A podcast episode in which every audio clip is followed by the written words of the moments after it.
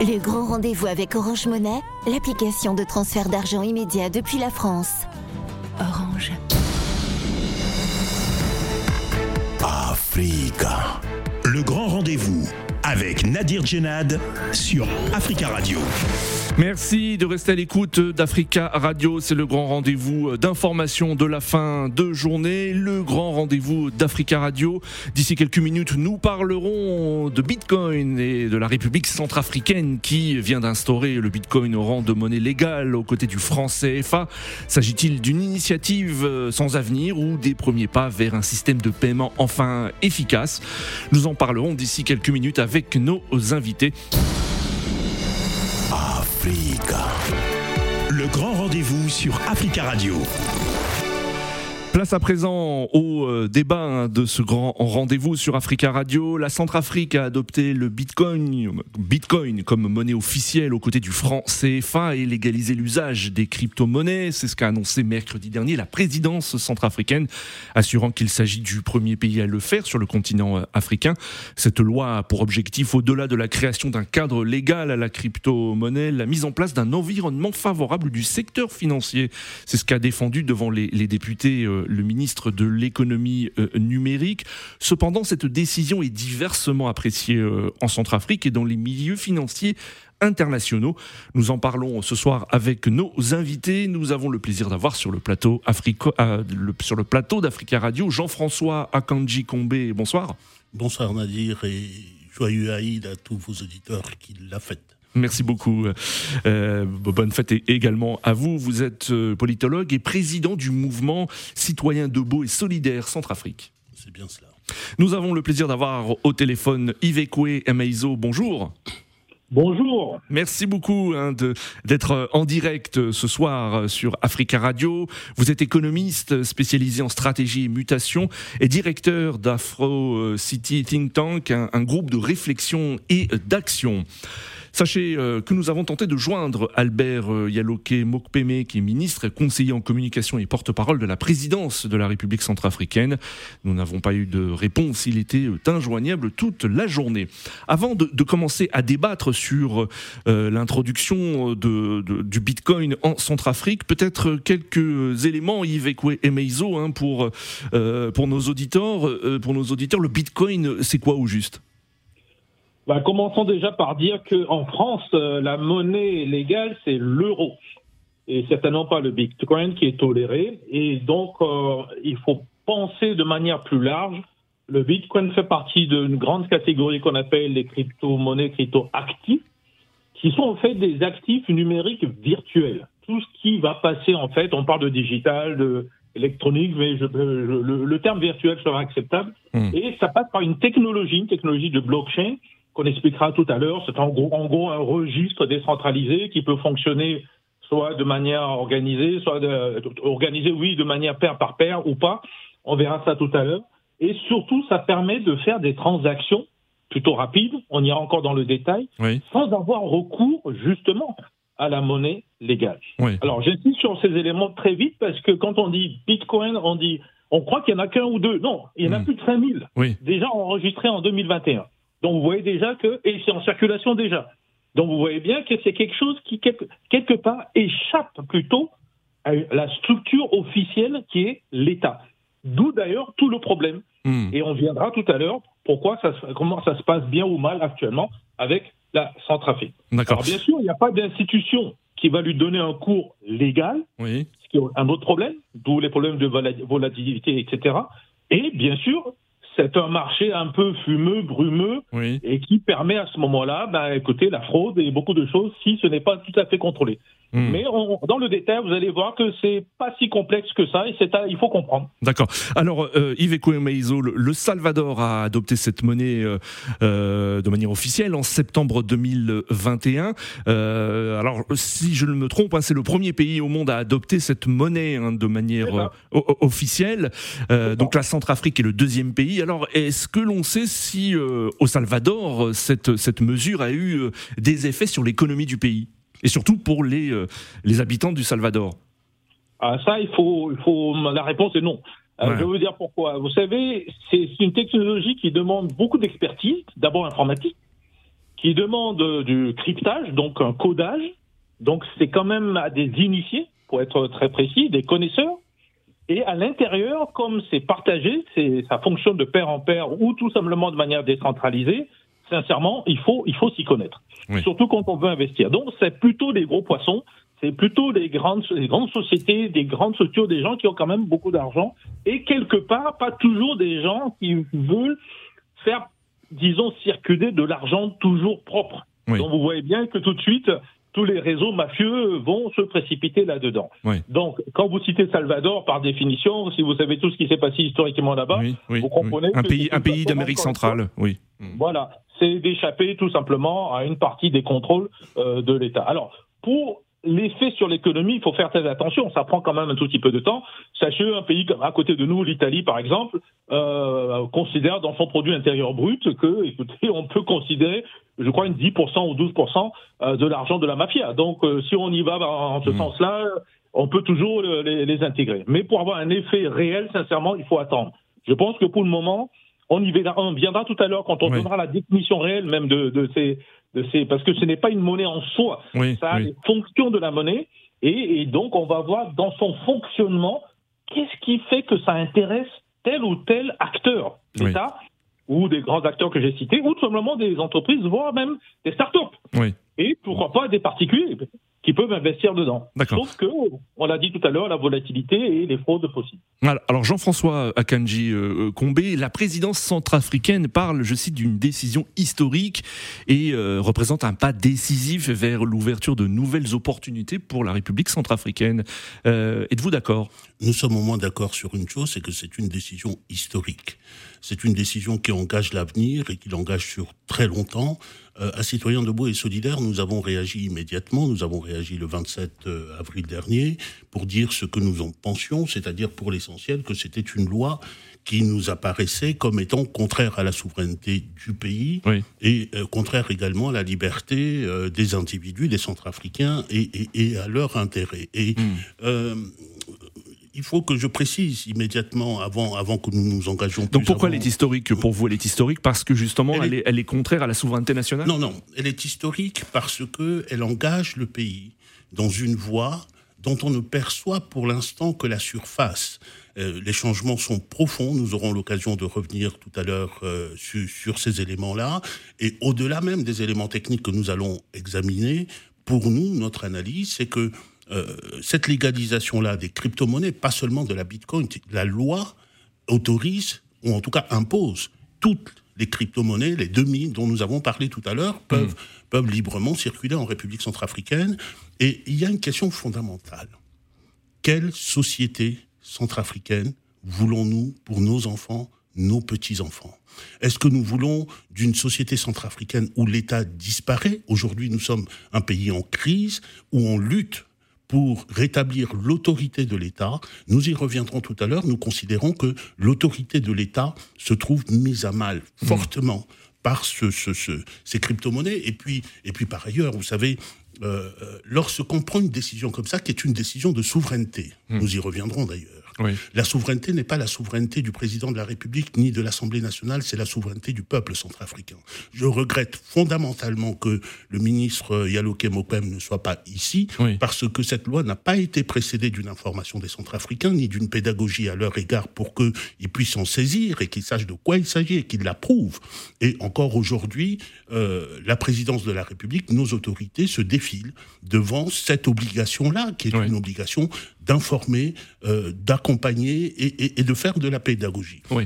Et, ce que vous, euh, ce que vous dites, c'est que, étant donné les problèmes euh, politiques, économiques et sociaux rencontrés par la Centrafrique, l'adoption du Bitcoin comme monnaie légale n'était pas une priorité?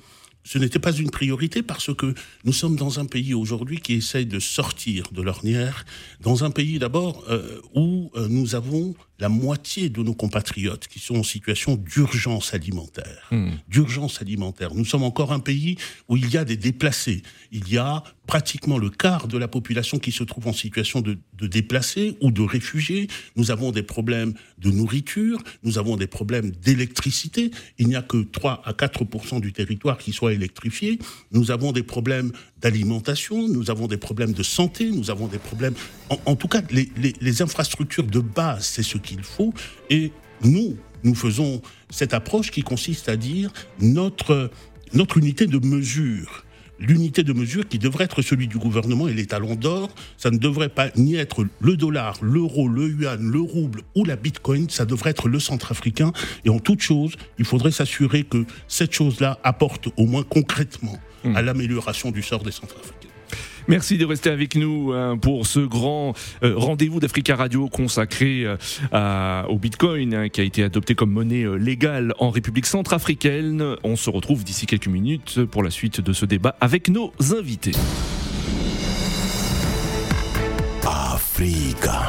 Le grand rendez-vous avec Nadir Djenad sur Africa Radio.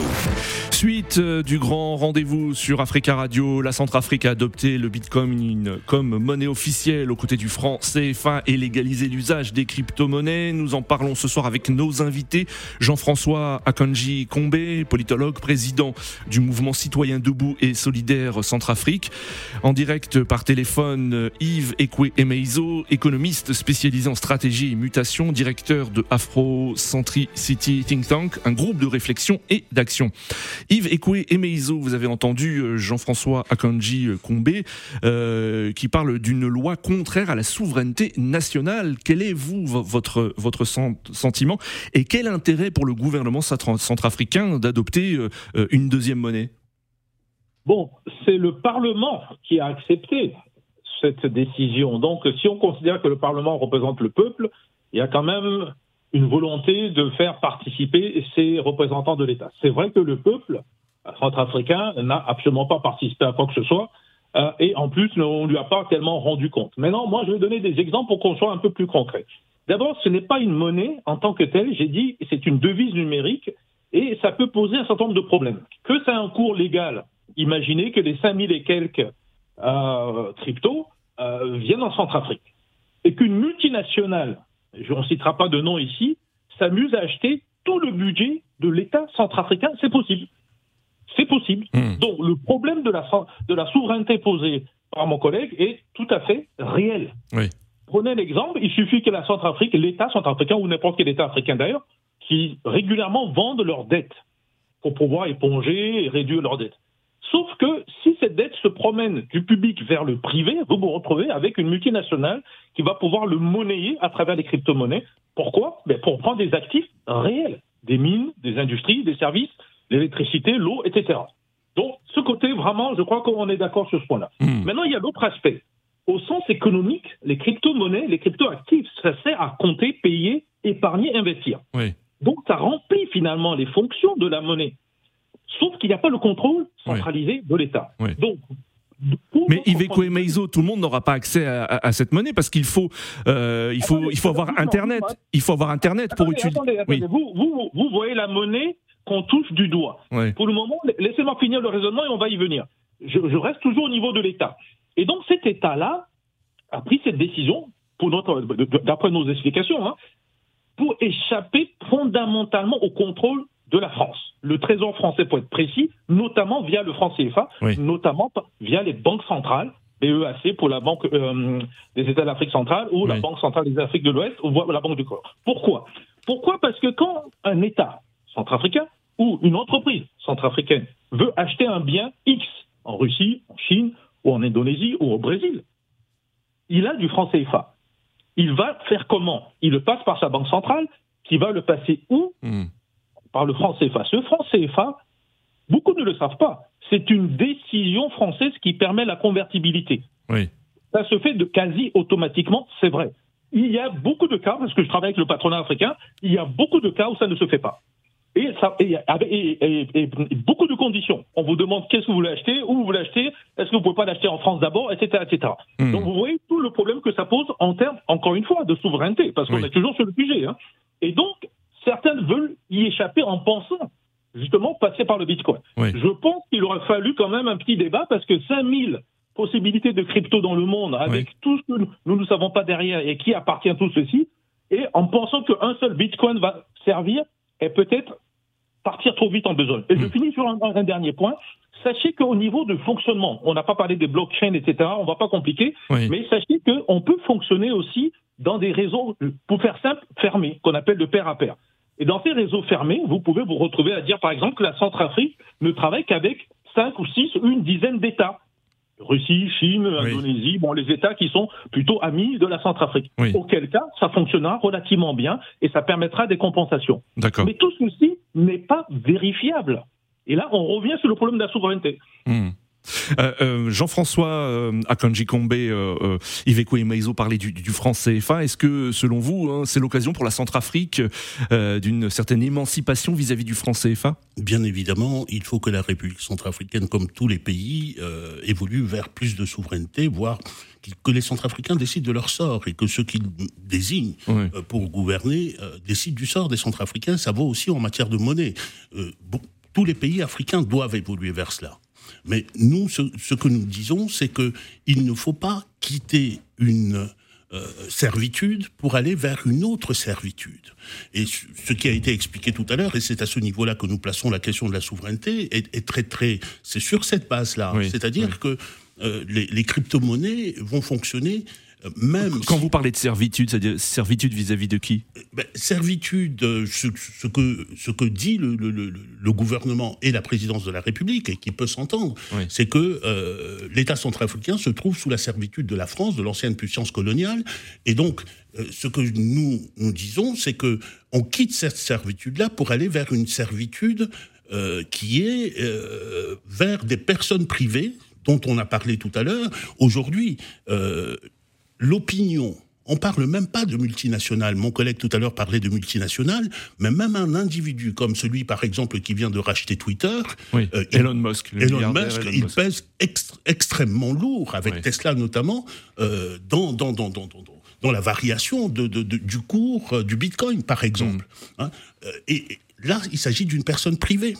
Et il faut, en allant plus loin, nous n'avons pas le temps ici, Elon Musk, c'est ce qu'on appelle le libertarien, c'est-à-dire quelqu'un qui veut la déconstruction de l'État et qui ne veut plus de contrôle et que tout soit régulé par le marché. Or, le hmm. problème avec les bitcoins et avec la blockchain, la blockchain fonctionne sur des logiques d'une communauté. C'est la hmm. communauté qui décide et, qui va décider du cours ou qui va influer sur le cours, par exemple, des, des, bitcoins. Or, cette communauté-là, c'est pas la communauté des Centrafricains hein, pour mmh. Euh, mmh. influer sur mmh. le bitcoin en République centrafricaine. C'est une communauté mondiale. Et dans ce, dans ce contexte-là, il faut aussi se dire que le pouvoir ne disparaît pas le pouvoir reste toujours quelque part. et la question que nous devons nous poser, c'est dans ce système-là, qui détient le pouvoir? Certainement pas le, les gouvernants centrafricains, certainement pas le Parlement centrafricain. Comme je le disais tout à l'heure, il suffit que Elon Musk tous, hein, euh, ou qu'il rachète des, des, actifs pour que la République centrafricaine devienne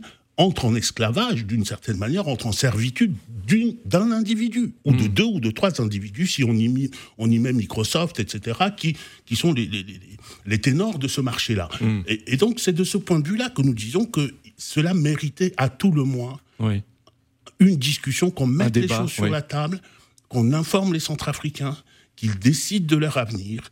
Et euh, si nous voulons aller vers une société avec un État qui est vide de pouvoir, parce qu'après tout, euh, le pouvoir, il est dans l'argent. Celui qui détient cette corde-là, il détient le pouvoir sur nous. Mmh. Mmh. C'est la raison pour laquelle il y a certaines luttes contre la France aujourd'hui. Euh, nous n'allons pas quitter ici pour aller euh, vers ce que nous souhaitons, c'est que la République centrafricaine, bien sûr, avance vers un contrôle de son économie par les autorités que nous nous désignons et par le Parlement que nous nous désignons, et on n'en prend pas la voie avec le Bitcoin. Hum. Euh, Yves Ekoué, mais ils ont une réaction. Est-ce que vous êtes d'accord euh, euh, Ce que dit Jean-François Akanji Akombe, c'est que finalement, seule une petite minorité de personnes pourront utiliser cette monnaie, faire des affaires, et, une majeure partie des, des Centrafricains n'auront pas du tout accès à ces opérations financières. Excusez-moi, il y a un tout petit point que je n'avais pas euh, évoqué tout à l'heure, dans la loi, la loi n'autorise pas seulement les bitcoins, mais l'impose à tout acteur économique pour l'achat de tout bien et de tout service, c'est-à-dire aux 6 millions de Centrafricains. Mmh. Yves Maizo Alors le, le, dernier point, le dernier point pose problème. Euh, en France, ce n'est pas possible. C'est pour ça que j'ai commencé par dire que la monnaie légale française, c'est l'euro. Si en France, je viens avec du bitcoin, que je m'appelle Musk ou je m'appelle Clinton ou je m'appelle euh, Rothschild, je ne pourrais pas l'imposer à quiconque en France, en fait.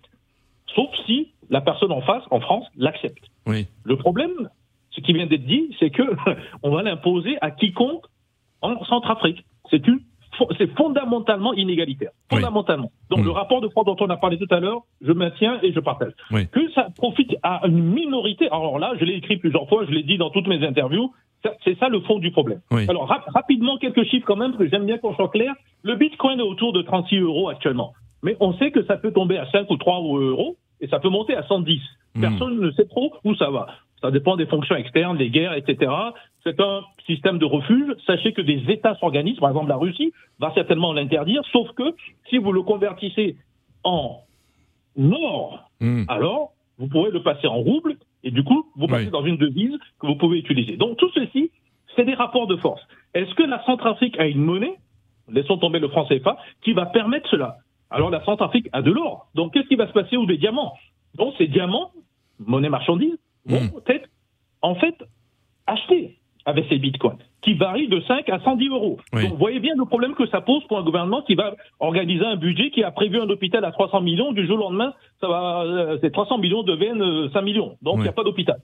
Attention, hein. Donc, ça me pose le problème tout simplement des avantages et des inconvénients et j'espère qu'on va y venir parce que c'est très important pour comprendre pourquoi une minorité de gens vont s'organiser. On peut, par définition, penser Oui. que c'est gens qui veulent le bien de la Centrafrique. Mais connaissant que le fonctionnement de l'Afrique en général, on peut bien se poser la question que le contrôle est toujours meilleur que la confiance.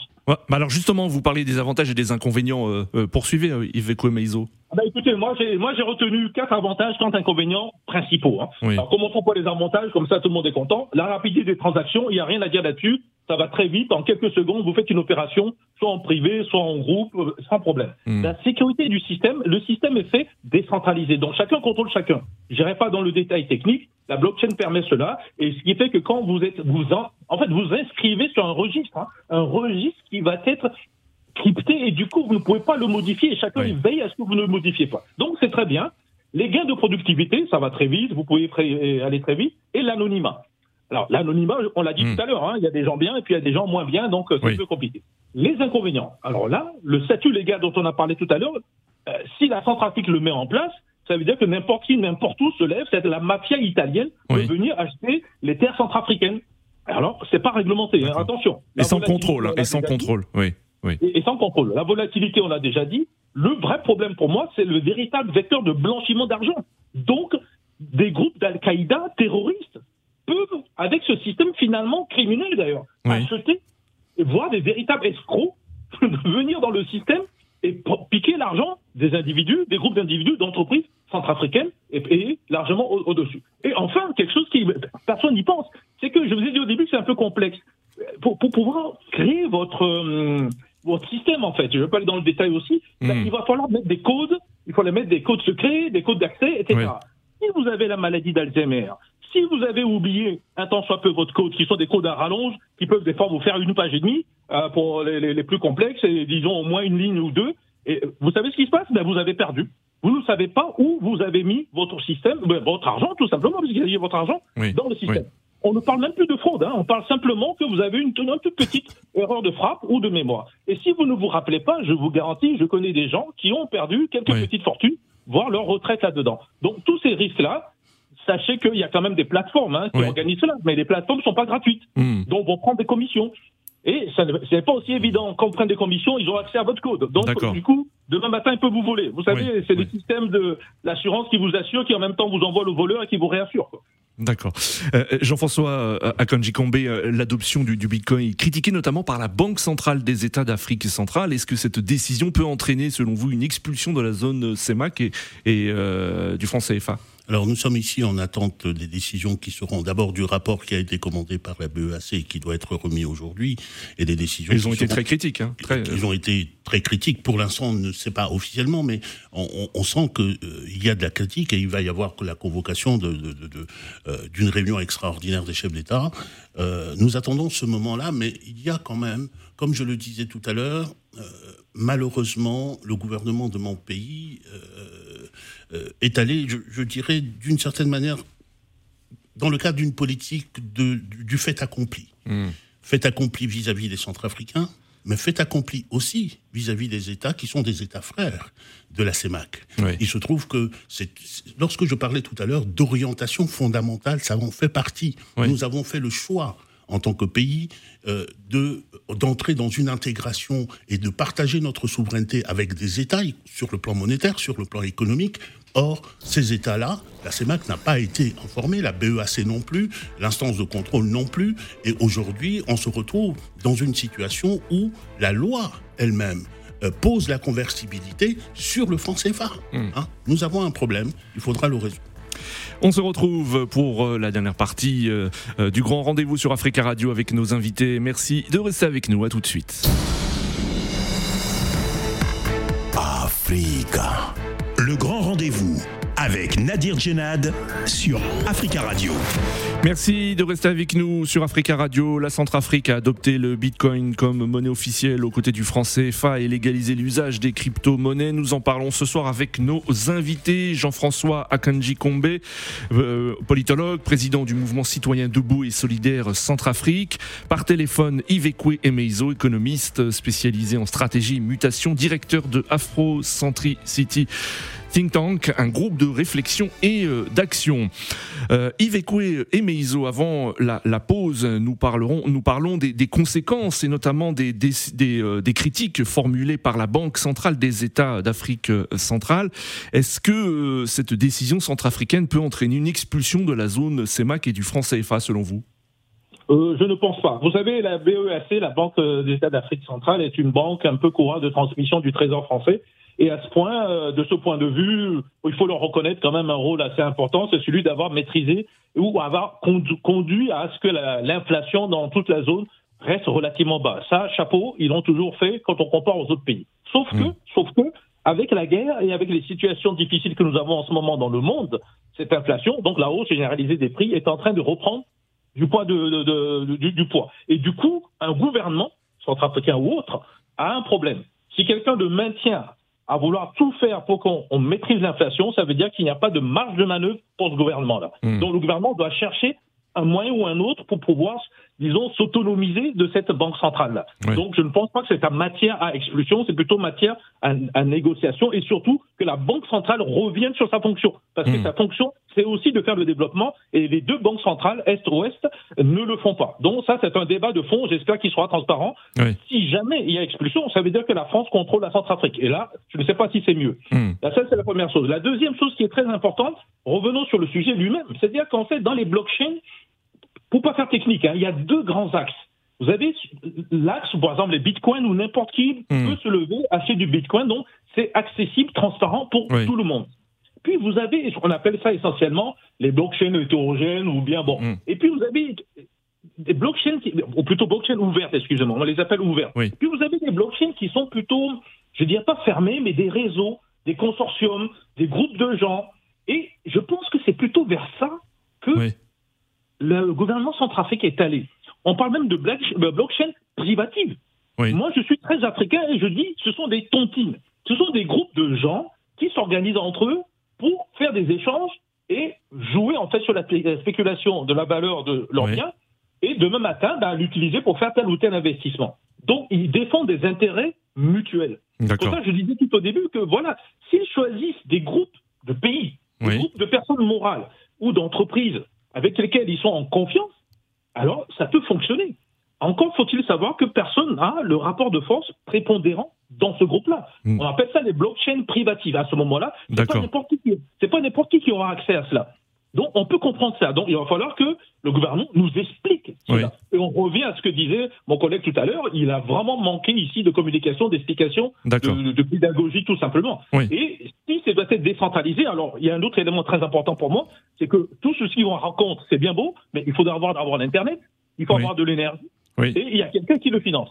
Donc, si tous ces éléments ne sont pas en sont à l'extérieur, la plupart de ces données sont dans les nuages, dans les clouds, et quelqu'un contrôle ce cloud-là. Quelqu'un peut du jour au lendemain effacer l'ensemble des données du gouvernement s'il le veut. Et que fera le gouvernement? Rien du tout. Donc, vous voyez déjà le côté, on parle de, de servitude, alors là, c'est encore plus grave. D'accord. Donc, il y a vraiment débat à faire sur cette histoire, et ça doit se faire le plus tôt possible pour le comprendre. Ce n'est pas une histoire d'expulser, de sanctionner. C'est une histoire vraiment de, de, comprendre le fonctionnement de quelque chose qui peut être un outil innovant, parce que ça permet d'accéder quand même de l'argent rapidement, oui. et ça doit soutenir disons, le bon côté du développement africain. Malheureusement, ben, on l'a dit tout à l'heure, les inconvénients sont là et ce n'est pas aussi évident. Hmm. Euh, Jean-François Kanji Kombe, on, a évoqué le, plusieurs fois le nom de la Russie hein, durant cette émission.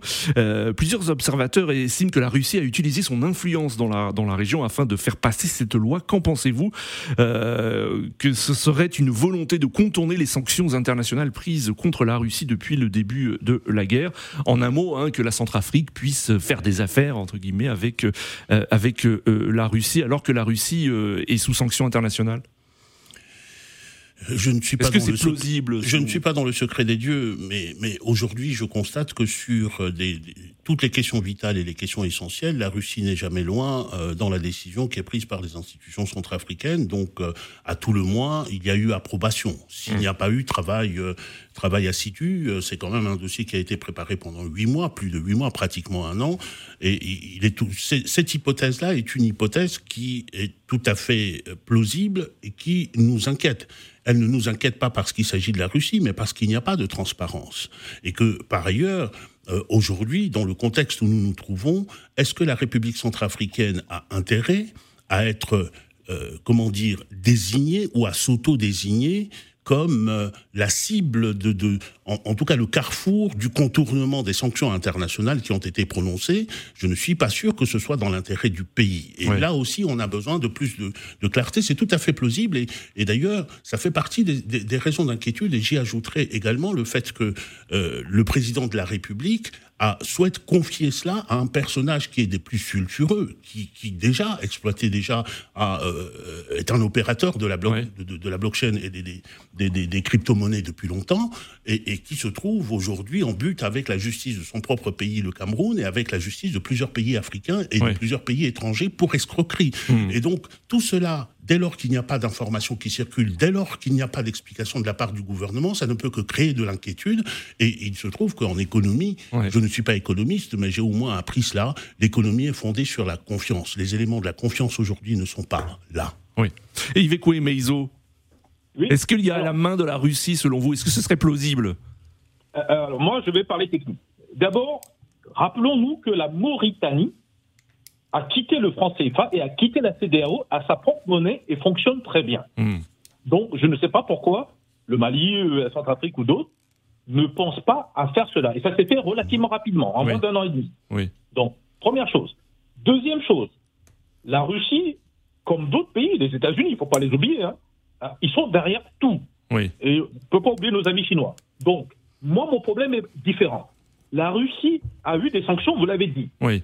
Mais la Russie a fait des contre-sanctions. Sanctions. La, Russie dit écoutez, vous gardez vos euros, vous gardez vos dollars américains, j'en veux pas. Oui. Vous me payez en rouble. Sauf que le rouble est adossé à de l'or.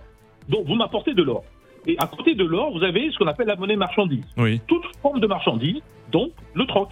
D'ailleurs, ça peut être du café, du cacao, en passant par le diamant, etc. Hmm. Donc, ce qui me dérange, c'est que la Centrafrique existe, tout simplement, de fournir ces diamants, ces, mines. Du coup, nous arrivons. le change est égal ou pas, donc la transparence revient à l'heure du jour. Oui. Et nous arrivons à la fin. Nous arrivons à la fin, Yves Meizo. Désolé, nous arrivons à la fin de, de, cette émission. Merci à vous, Yves Meizo et Jean-François Akanji Kombe d'avoir participé à ce grand rendez-vous. Merci Hugo Vallière pour la réalisation. À demain. Le grand rendez-vous avec Orange Monnaie, l'application de transfert d'argent immédiat depuis la France.